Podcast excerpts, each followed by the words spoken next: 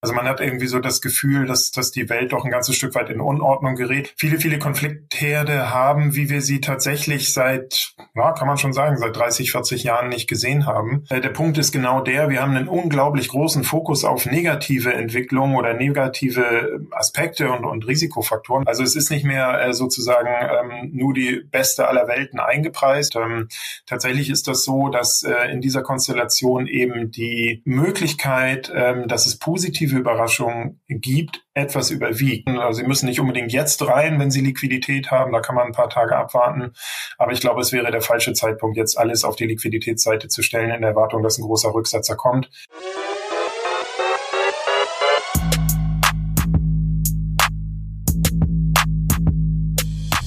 Servus und herzlich willkommen in einem neuen Video der Mission Money. Ja, ganz schön wilde und äh, gefährliche Zeiten und auch besorgniserregende Zeiten. Darüber wollen wir heute sprechen und haben uns einen spannenden Gast eingeladen. Er war natürlich schon mehrfach bei uns zu Gast. Äh, freue mich sehr, dass er wieder zurück bei uns auf dem Kanal ist. Er ist Chefvolkswirt vom Bankhaus Donner und Reuschel. Herzlich willkommen zurück auf dem Kanal, Carsten Mumm.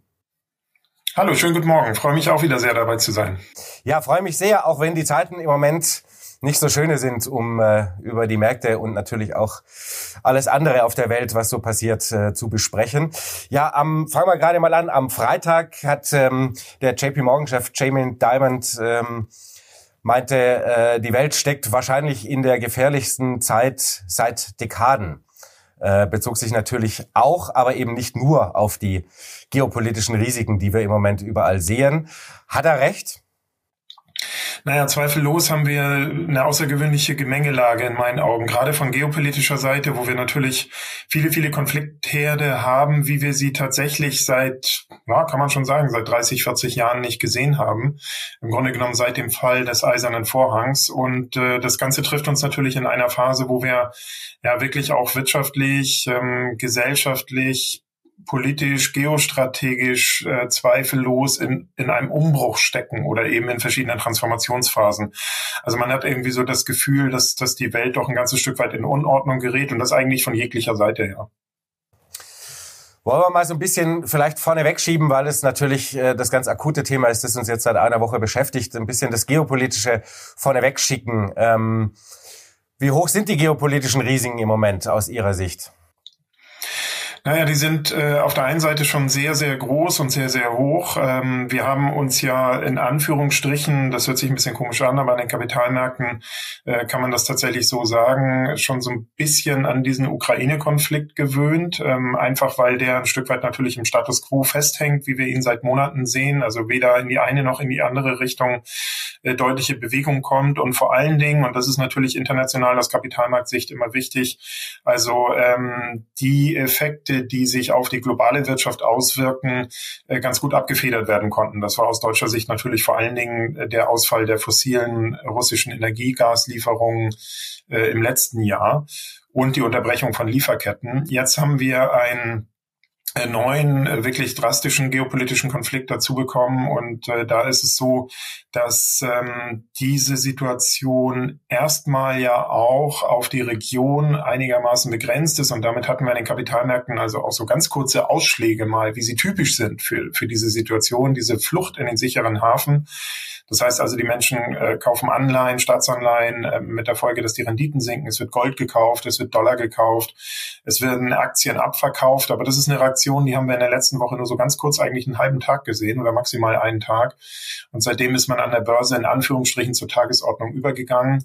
Äh, trotzdem ist das natürlich ein Damoklesschwert, was über den Märkten schwebt. Und ähm, sollte es eben zu einer weiteren Eskalation kommen, also über die Region hinaus, insbesondere mit Blick auf die Golfregion, dann kann es natürlich nochmal heftige Implikationen auch für die Märkte und für die Realwirtschaft geben. Mhm. Ich meine, bisher ähm, versuchen ja, glaube ich, alle Parteien, das sieht man ja auch so ein bisschen, den, ich sage mal in Anführungszeichen, den Ball flach zu halten ähm, und auf diplomatischer Ebene ganz viel auf die Bremse zu treten, dass es eben kein Flächenbrand wird. Aber wenn nun die wahrscheinlich jetzt bevorstehende äh, Gegenoffensive natürlich auch kommt äh, in, in, in Gaza äh, von Israel, das hat natürlich schon den Zündstoff, wenn das, ich sag mal, bös gesagt, zu blutig wird, ähm, dass eben doch alle Parteien drumherum, Stichwort Iran natürlich, der ja auch immer mal wieder droht mit einem Mehrfrontenkrieg, ähm, dass das relativ schnell ja, wie so ein Pulverfass eigentlich hochgeht und wir dann eben einen Flächenbrand kriegen. Ne? Ja, natürlich absolut. Und das hat dann gleichzeitig natürlich eben auch Implikationen. Vor allen Dingen, ähm, ich habe das eben schon gesagt oder Sie hatten das eben auch schon gesagt, ähm, wenn die Golfregion, also insbesondere der Iran, verwickelt werden sollte in diesen Konflikt, äh, möglicherweise dann auch vielleicht in irgendeiner Art und Weise eine militärische Antwort der USA beispielsweise erfolgen äh, könnte, äh, das würde mit Sicherheit sich dann deutlich auswirken oder nochmal viel deutlicher eigentlich, als wir das am Anfang der letzten Woche gesehen haben, äh, vor allen Dingen auf den Ölpreis. Und ähm, das wäre sozusagen die direkte Folge. Und die indirekte Folge wäre natürlich, das ist das, was jetzt auch schon da ist, ein Stück weit, ähm, dass natürlich die, die Unsicherheit, die ohnehin schon sehr, sehr groß ist weltweit, dass die nochmal zunimmt. Und das ist dann kein zuträgliches Umfeld für Investitionen. Das ist auch kein Umfeld, wo der Konsument sagt, ich konsumiere jetzt einfach mal mehr. Also das ist natürlich insgesamt der, der weltwirtschaftlichen Dynamik überhaupt gar nicht zuträglich und ist und bleibt ähm, im Falle einer weiteren Eskalation eins der größten äh, Risiken natürlich für die nächsten Monate. Würden Sie sagen, ist das auch was, was man jetzt vielleicht als Anleger mal ein bisschen berücksichtigen sollte? Stichwort mal ein bisschen Fuß vom Gas nehmen? Naja, ich denke, man muss da äh, relativ vorsichtig sein. Also ich habe es am Anfang der letzten Woche mal so ein bisschen so analysiert, ähm, dass eben diese Kurzfristreaktion an den Märkten da zu sehen war, aber dass auf der anderen Seite die Aktienmärkte, wenn wir mal kurz in diese Richtung schauen, ja eben auch nicht mehr auf den Höchstniveaus sind, wo wir Anfang Juli mal waren. Es gab ja schon eine leichte Abwärtsbewegung um und bei zehn Prozent, wenn wir das auf den DAX beziehen. Also es ist nicht mehr äh, sozusagen ähm, nur die beste aller Welten eingepreist, wenn wir die Aktienmärkte nehmen. Und äh, damit, ähm, glaube ich, wäre jetzt der falsche Zeitpunkt zu sagen, ich um das mal ein bisschen überspitzt zu sagen, ich gehe komplett raus aus dem Markt und stelle mich äh, komplett auf die äh, Cash- und Liquiditätsseite, weil diese Entwicklungen natürlich immer sehr, sehr dynamisch sind und auch aus so, so einer Situation heraus, ähm, so schwierig und, und vor allen Dingen unberechenbar sie zurzeit ist, am Ende auch ähm, dabei rauskommen kann, dass die Märkte eben nicht mehr nochmal deutlich einen Rücksetzer erleben, sondern vielleicht mit einer besseren Perspektive auch wieder nach oben laufen. Und vielleicht ein Aspekt dazu noch, es gibt eben immer auch gegenläufige Entwicklungen. Ähm, in meinen Augen ist diese Konsolidierung an den Märkten, die wir seit dem Sommer gesehen haben, vor allen Dingen dem geschuldet, dass die Zinsen am langen Ende sehr stark angestiegen sind. Ähm, deutlich über Niveaus, die wir selber im Sommer hätten erwarten können. Und äh, das, was wir jetzt sehen, resultierend aus diesem Konflikt heraus, ist ja eher, dass die Zinsen am langen Ende wegen dieser Suche nach den sicheren Häfen fallen. Und das wäre dann wieder gesamtwirtschaftlich betrachtet ein Entlastungsfaktor. Also ganz so klar ist die Situation nicht. Ich denke, dass Anleger sicherlich ein bisschen Vorsicht walten lassen sollten. Also sie müssen nicht unbedingt jetzt rein, wenn sie Liquidität haben. Da kann man ein paar Tage abwarten. Aber ich glaube, es wäre der falsche Zeitpunkt, jetzt alles auf die Liquiditätsseite zu stellen, in der Erwartung, dass ein großer Rücksetzer kommt. Das muss nicht passieren. Mhm. Meine, sie haben jetzt gerade die Anleihenmärkte angesprochen. Gehen wir mal äh, so ein bisschen auf den Gesamtmarkt. Ist ja eher ein, ein sehr, sehr, sehr diffuses Bild, wenn man quasi äh, schon ohne die geopolitischen Risiken, die wir jetzt im Moment haben, ähm, Sie haben den Abverkauf bei den Staatsanleihen und vor allem natürlich am langen Ende die, die sehr steigenden Renditen angesprochen. Da ist natürlich schon so ein bisschen die Frage, ähm, wird hier einfach higher for longer sehr viel stärker eingepreist oder ist da vielleicht auch eine Übertreibung im Spiel gewesen oder behalten die ansonsten ja so berühmten umsichtigen und vorsichtigen Anleihemärkte recht, weil am Ende dann doch wieder vielleicht eine größere oder eine härtere Landung äh, in dem Fall in den USA ansteht im nächsten Jahr? Ja. Ja, ist eine ganz spannende Frage. Und, und tatsächlich ist es so, dass das, was an den Anleihemärkten passiert ist, also der äh, wesentliche Faktor eigentlich war, den, den, den zu beobachten galt in den letzten Wochen und Monaten, eben bevor diese Eskalation in Israel nochmal stattgefunden hat. Wenn man das Ganze mal äh, von außen aus volkswirtschaftlicher Sicht betrachtet, dann muss man sagen, diese so stark ansteigenden Zinsen also bei den zehnjährigen Bundesanleihen äh, knapp über die drei Prozent, wo wir mal waren, bei den US Treasuries mit zehn Jahren äh, Restlaufzeit äh, knapp über fünf Prozent. Italienische Staatsanleihen sind ähm, auch in Richtung fünf Prozent gegangen bei zehn Jahren Restlaufzeit. Äh, diese dynamische Zinsbewegung am langen Ende nach oben, die passt überhaupt gar nicht in das konjunkturelle Bild, was wir zurzeit haben. Und die passt auch nicht in das Bild, dass wir äh, weiter sinkende Inflationsraten gesehen haben bisher und die auch weiterhin erwarten. Das würde beides eher dafür sprechen, dass die Zinsen runterkommen. In meinen Augen ist der Grund für diese stark gestiegenen Zinsen genau der Punkt, den Sie gerade angesprochen haben, nämlich die Notenbanken haben offensichtlich sehr glaubwürdig dieses Narrativ higher for longer vertreten und implementiert an den Märkten und entsprechend dann äh, dafür gesorgt, dass ähm, die Zinsen sich eben am langen Ende so deutlich nach oben bewegen. Man muss dann immer berücksichtigen, dass genau durch diese Bewegung der Effekt, den ich am Anfang beschrieben habe, nämlich die schwache Konjunktur, nochmal verstärkt wird, weil diese hohen Zinsen, die werden Stück für Stück, äh, Monat für Monat dafür sorgen, dass sich Refinanzierungen verteuern, für Private, für Unternehmen, für Staaten und die werden eben die ohnehin schwache Konjunkturdynamik nochmal abwirken, was dann wieder eigentlich die These sinkender Zinsen untermauert. Jetzt könnte man natürlich sagen, in den USA sehen wir noch nicht viel von, äh, von der schwachen Konjunktur, denn im Gegenteil, wir haben eigentlich eine zunehmende Dynamik im Moment. Und äh, wir haben ja auch viele, also man sieht es ja in den USA, so die ganzen großen Investmenthäuser waren sich selten so uneinig, ja, während Goldman sagt, nächstes Jahr kriegen wir noch eine Beschleunigung des Wachstums, das ja dieses Jahr schon an Dynamik gewonnen hat, während äh, natürlich so Häuser wie JP Morgan sagen, hm, das kann so gar nicht gut gehen. Ja? Also wo, wo stehen wir denn da so ein bisschen dazwischen drin? Ja, ja, das ist tatsächlich eins der äh, erstaunlichsten Entwicklungen auch. In den USA haben wir eigentlich die einzige große Volkswirtschaft, wo wir noch wirklich eine, eine, eine hohe Wachstumsdynamik haben, nach wie vor. Und ehrlicherweise äh, warten wir Analysten ja auch schon seit Monaten darauf, dass der, äh, dass der Arbeitsmarkt äh, endlich in Anführungsstrichen mal etwas Schwäche zeigt weil das eigentlich normal wäre. Also global wirtschaftlich haben wir eine deutlich gedämpfte Konjunkturdynamik. In den USA sind eben die Einkaufsmanager-Indizes zum Teil zumindest auch schon runtergekommen. Und das hat in der Vergangenheit immer sofort oder relativ schnell dazu geführt, dass es eine Reaktion am Arbeitsmarkt in Form von steigender Arbeitslosigkeit gegeben hat. Das ist bisher nicht der Fall. Äh, wir müssen feststellen, dass gerade die Arbeitsmärkte offensichtlich ein bisschen anders funktionieren, ähm, als das vor Corona der Fall war. Auch in den USA sind Unternehmen offensichtlich eher dazu äh, veranlasst oder bestrebt, ähm, ihre Mitarbeiterinnen und Mitarbeiter zu halten in der Annahme, dass vielleicht eine Konjunkturdelle nur relativ kurz ausfällt und in der Befürchtung, äh, nach der Konjunkturdelle Menschen, die ich heute entlasse, nicht wieder schnell zurückbekommen zu können. Also das läuft ein Stück weit anders. Unser Basisszenario für die USA ist, dass wir in diesem Jahr ein recht dynamisches Wachstum sehen von um und bei zwei Prozent im Gesamtjahr. Im nächsten Jahr aber eine Wachstumsabkühlung. Die Schätzungen liegen da so zwischen ein und anderthalb Prozent Wachstum. Und meine persönliche Erwartung ist auch, dass nach wie vor eine hohe Wahrscheinlichkeit besteht, dass wir in den USA zumindest eine kurze und milde Rezession sehen. Also das wären zwei Quartale mit negativem Wachstum. Wo kommt das her oder wo kann das herkommen? In meinen Augen der gleiche Effekt, wie wir ihn eben gerade beschrieben haben, nämlich über die Zinsseite. Auch in den USA sind die Zinsen sehr deutlich gestiegen. Und äh, wenn wir da mal die Hypothekenzinsen anschauen, die liegen mittlerweile bei siebeneinhalb Prozent, haben sich verzigfacht in den letzten Monaten. Das sorgt schon für, für eine wirklich ausgeprägte Schwäche am Immobilienmarkt. Und ähm, da viele US-Amerikanerinnen und Amerikaner Immobilien in ihren Vermögensbestandteil haben, äh, wenn da die Preise sinken, dann dämpft das auch den Konsum. Und das ist die wichtigste Komponente in den USA. Also die Erwartung ist schon, dass wir eine gewisse ähm, zyklische Schwäche sehen, eine leichte milde Rezession, leicht steigende Arbeitslosenquoten in den nächsten Monaten und damit insgesamt ein schwächeres Wachstum. Damit werden die USA aber immer noch mit Abstand am besten durch diese Konjunkturdelle durchkommen von allen großen Industrienationen. Mhm.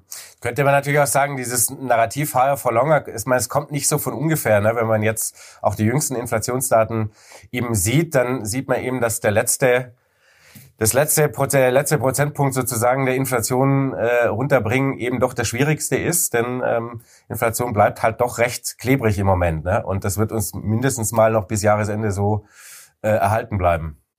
Ja, mit Sicherheit. Wir haben eben die Situation, dass die Inflation nicht mehr nur Nahrungsmittel und Energiepreise sind, sondern mittlerweile in sämtlichen Waren und Güterkomponenten, in sämtlichen Dienstleistungen angekommen sind und äh, natürlich auch bei Lohnverhandlungen deutlich zu spüren sind, die deutlich höher ausfallen. Und äh, damit äh, ist es genauso, wie Sie es gerade beschrieben haben, der einfache Weg ist vorbei.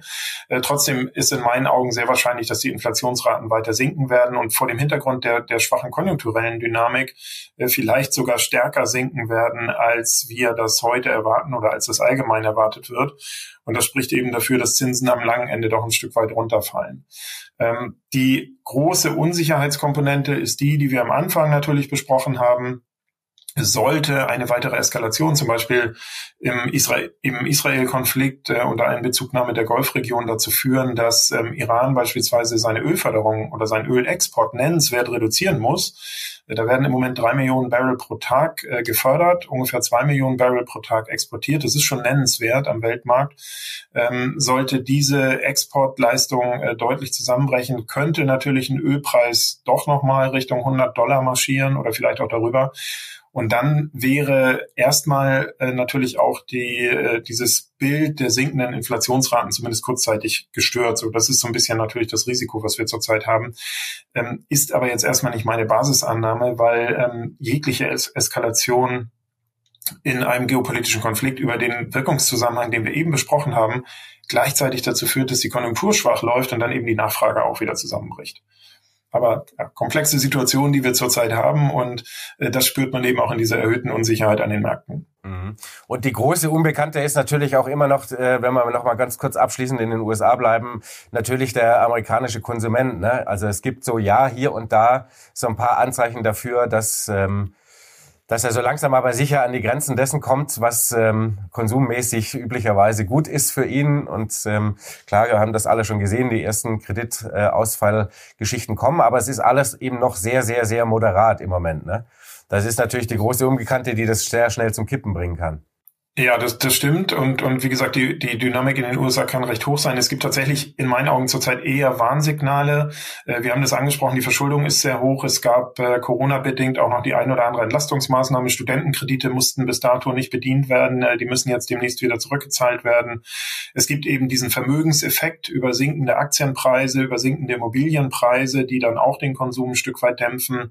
Es gibt äh, zumindest für mich das wahrscheinliche Szenario, dass am Arbeitsmarkt äh, dann doch eine gewisse Schwäche eintritt in den nächsten Monaten. Das dämpft auch den Konsum. Und wir haben einen Punkt, äh, der uns auch schnell wieder einholen könnte, obwohl er gerade geregelt wurde, nämlich der Haushaltsstreit in den USA. Da sieht es ja so aus, dass wir Mitte November äh, die nächste Deadline haben, wo sich Republikaner und Demokraten dann wieder einigen müssen. Ob das funktioniert vor dem Hintergrund der politischen Entwicklung in den USA ist fraglich. Und wenn wir dann einen Shutdown erleben, also sprich die, ähm, die Streichung von, von nicht äh, notwendigen Haushaltsausgaben, also wirklich ähm, Amerikanerinnen und Amerikaner kein Gehalt mehr bekommen, wenn sie in Nationalparks arbeiten, wenn sie in ähm, Museen arbeiten beispielsweise oder wenn sie zivile Angestellte sind äh, bei der Militärbehörde, äh, dann dämpft das natürlich auch nochmal den Konsum. Also in meinen Augen sind da die äh, Zeichen doch in die Richtung deuten, dass äh, der Konsum auch ein bisschen ab, äh, schwächer geht in den nächsten Monaten. Mhm. Ähm, kam ja eingangs mit dem äh, Zitat von Jamie Dimon äh, von in der vergangenen Woche und natürlich war das das eine geopolitische, hatte ich ja gesagt. Und ähm, aber worauf er natürlich auch so ein bisschen geschielt hat, war natürlich a die immer noch natürlich sehr hohe Staatsverschuldung und vor allem die, naja, für äh, nicht Krisenzeiten und äh, in Friedenszeiten, in denen die USA ja doch stecken, ähm, rekordhohen Defizite, die da natürlich ähm, auch sehr schnell kippen können und dem Ganzen so ein bisschen den Stecker ziehen können. Ne? Denn ähm, die Staatsquote ist schon relativ stark gestiegen in den USA und da ist viel durchzufinanzieren mit Geld, das nicht da ist und das Ganze zu sehr hohen Zinsen. Ja, der Vorteil ist natürlich, dass man durch diese Staatsausgaben auch die Konjunkturdynamik recht hoch hält. Ähm, die, äh, der Inflation Reduction Act äh, beispielsweise, der ähm, wird natürlich auch dafür sorgen, dass die Staatsausgaben hoch bleiben, aber ähm, auf der anderen Seite hält er eben auch eine gewisse Konjunkturdynamik aufrecht.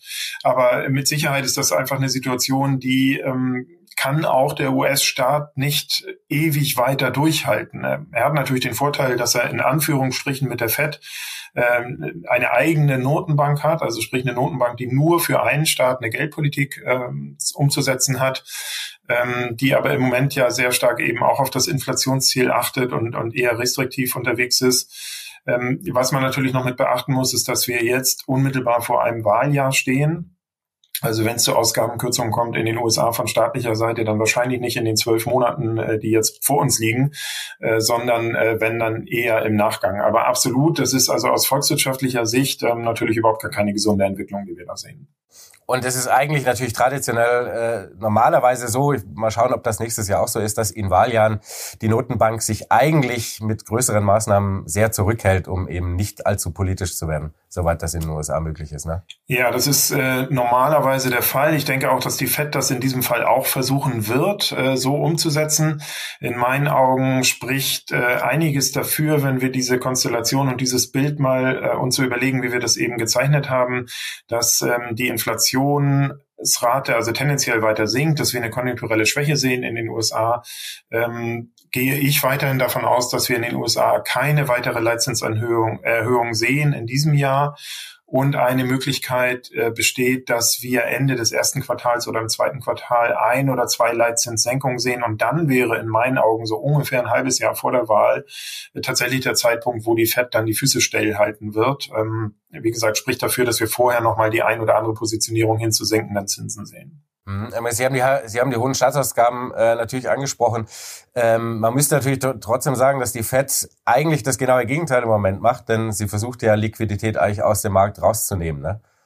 Das ist, spricht natürlich äh, gegen die, naja, dass viele ähm, Staatsgeld aufkaufen oder Anleihen aufkaufen.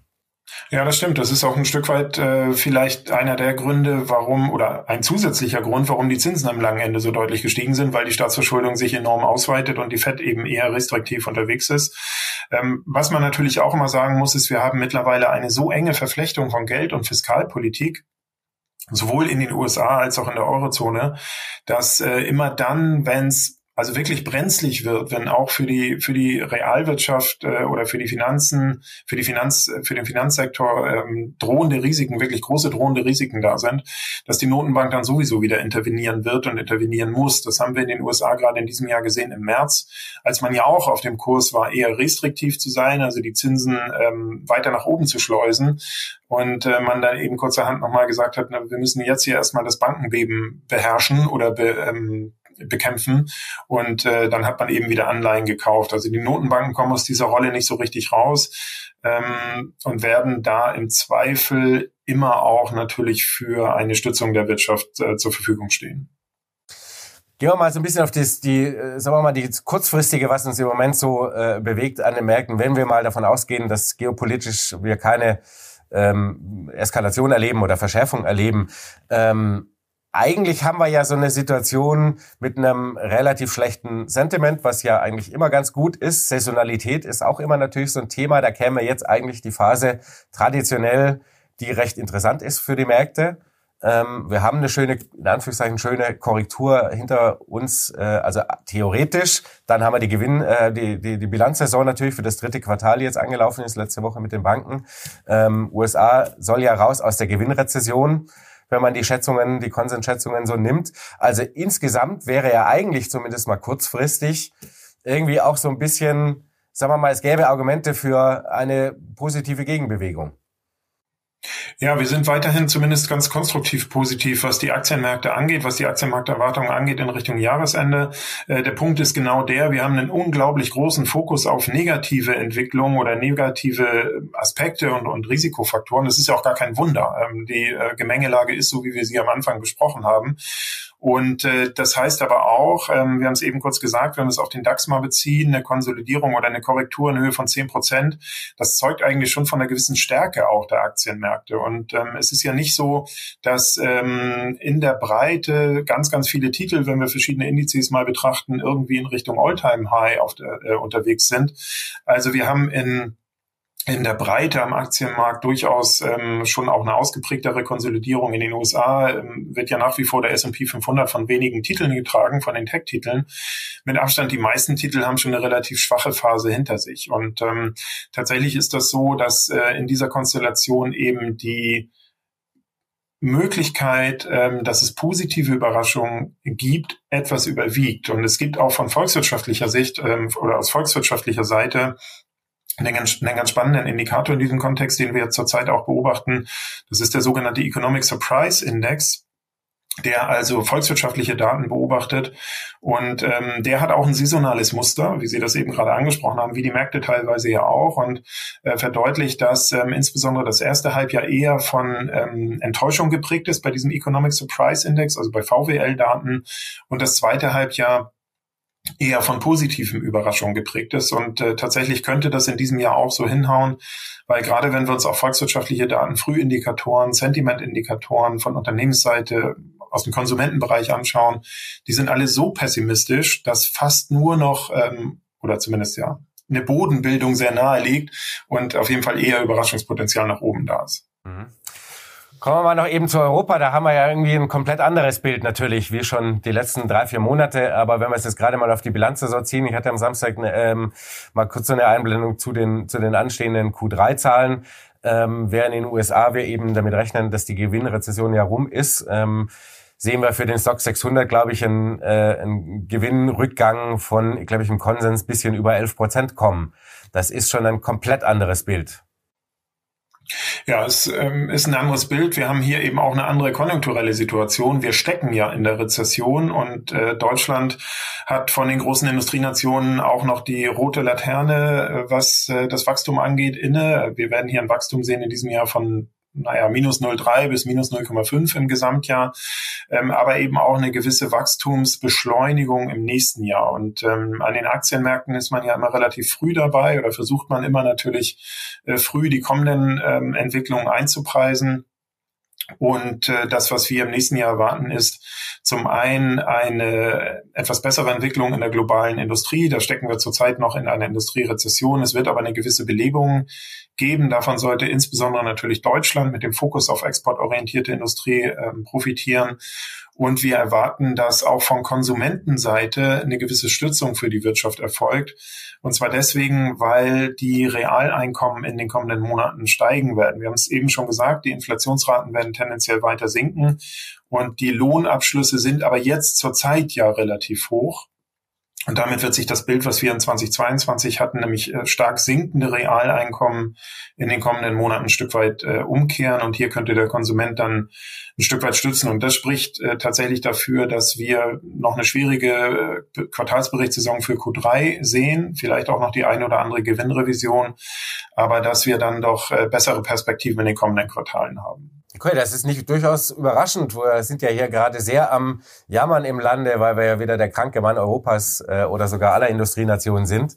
Und da erwarten Sie nächstes Jahr schon wieder die große Trendwende für Deutschland. Ja, ich würde äh, von der großen Trendwende würde ich, Wende würde ich nicht sprechen, aber wir haben hier zwei Probleme zurzeit in Deutschland, wenn wir die Konjunktur betrachten. Das ist eben zum einen diese zyklische Schwäche, vor allen Dingen die ganz schwache Industriedynamik weltweit und darunter leiden wir insbesondere, vor allen Dingen, wenn wir mal nach China schauen.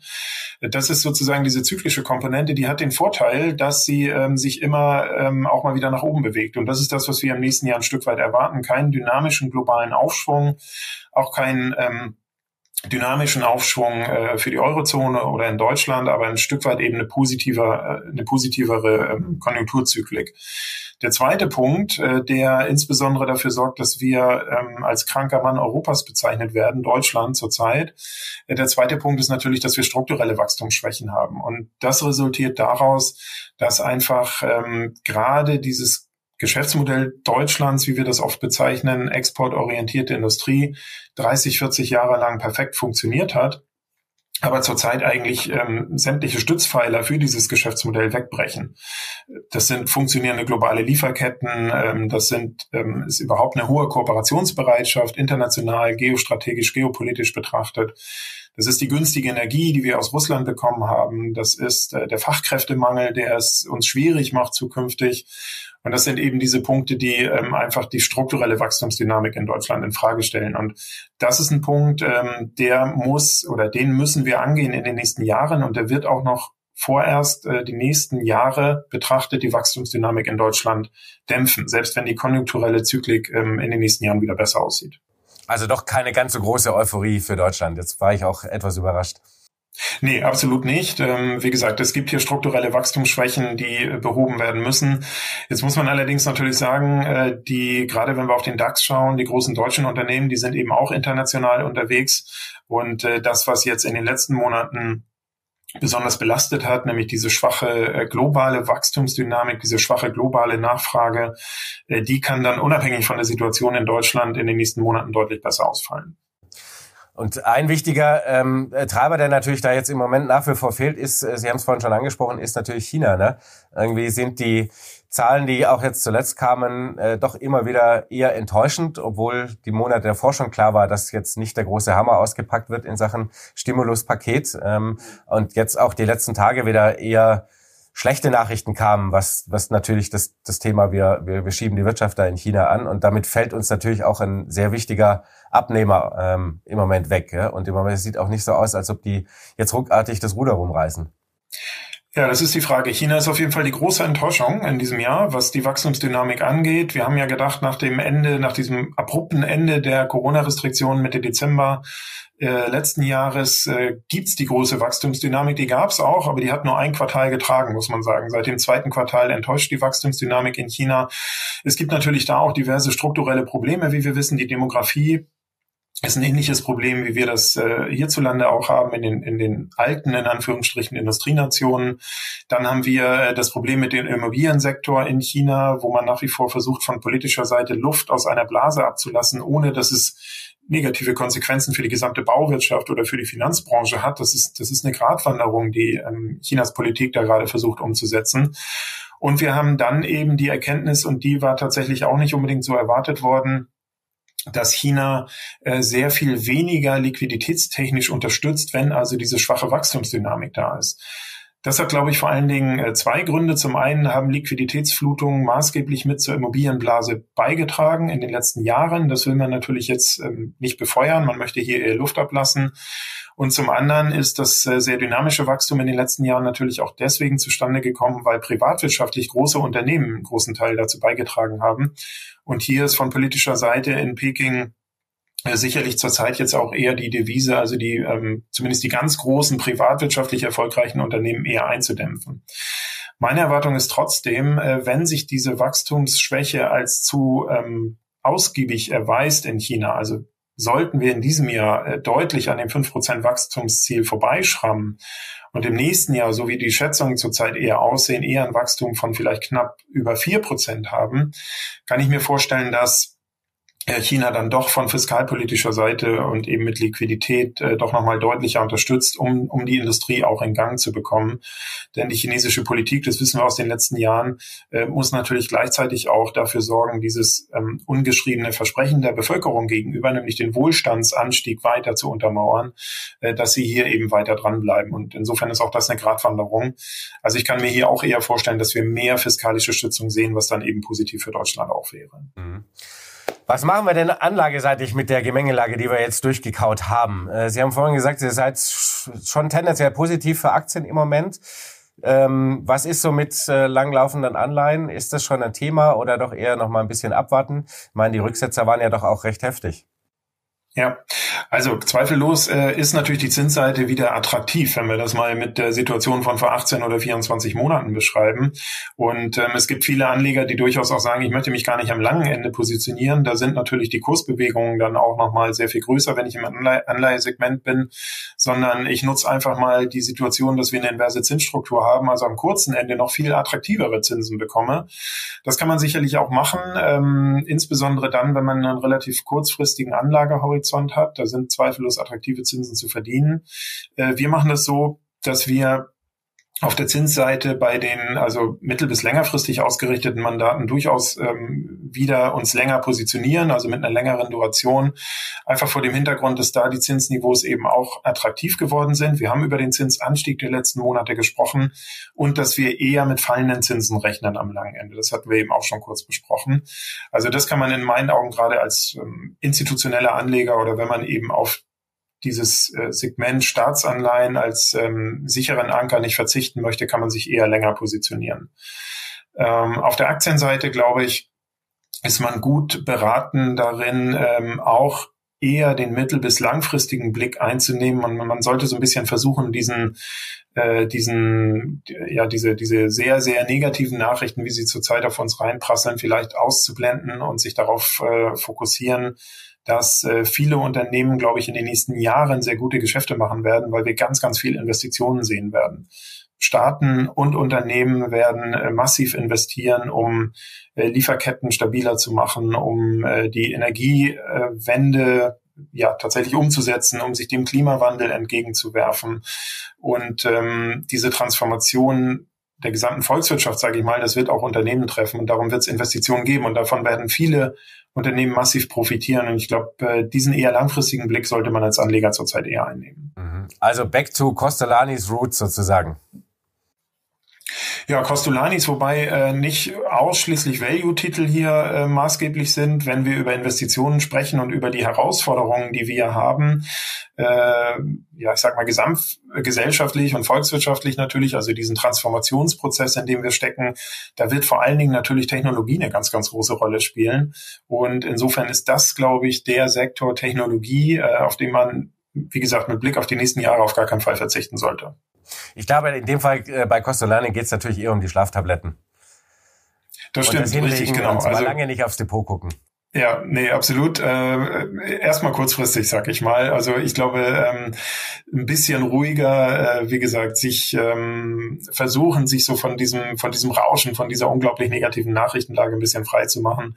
Ähm, Aktien analysieren und einfach schauen, wie sind die äh, Perspektiven für die nächsten Jahre. Das ist die richtige Strategie, ja. Das ist ein schönes Schlusswort, das nehme ich doch so gerne mit. Herr Mumm, vielen Dank für das Gespräch. Sehr gern, hat mich sehr gefreut. So, Freunde, ich hoffe, ihr konntet wie immer einiges äh, mitnehmen. Schreibt gerne mal in die Kommentare, wie ihr im Moment so positioniert seid, ob ihr eher auf der Risikoseite unterwegs seid oder sagt, nein, wir ziehen jetzt einfach den Kopf ein und schauen einfach nächstes Jahr wieder aufs Depot. So muss das doch eigentlich sein. Ansonsten vielen Dank fürs Gespräch, euch vielen Dank fürs Zuschauen und wir sehen uns nächste Woche wieder. Bis dann. Ciao. Bye.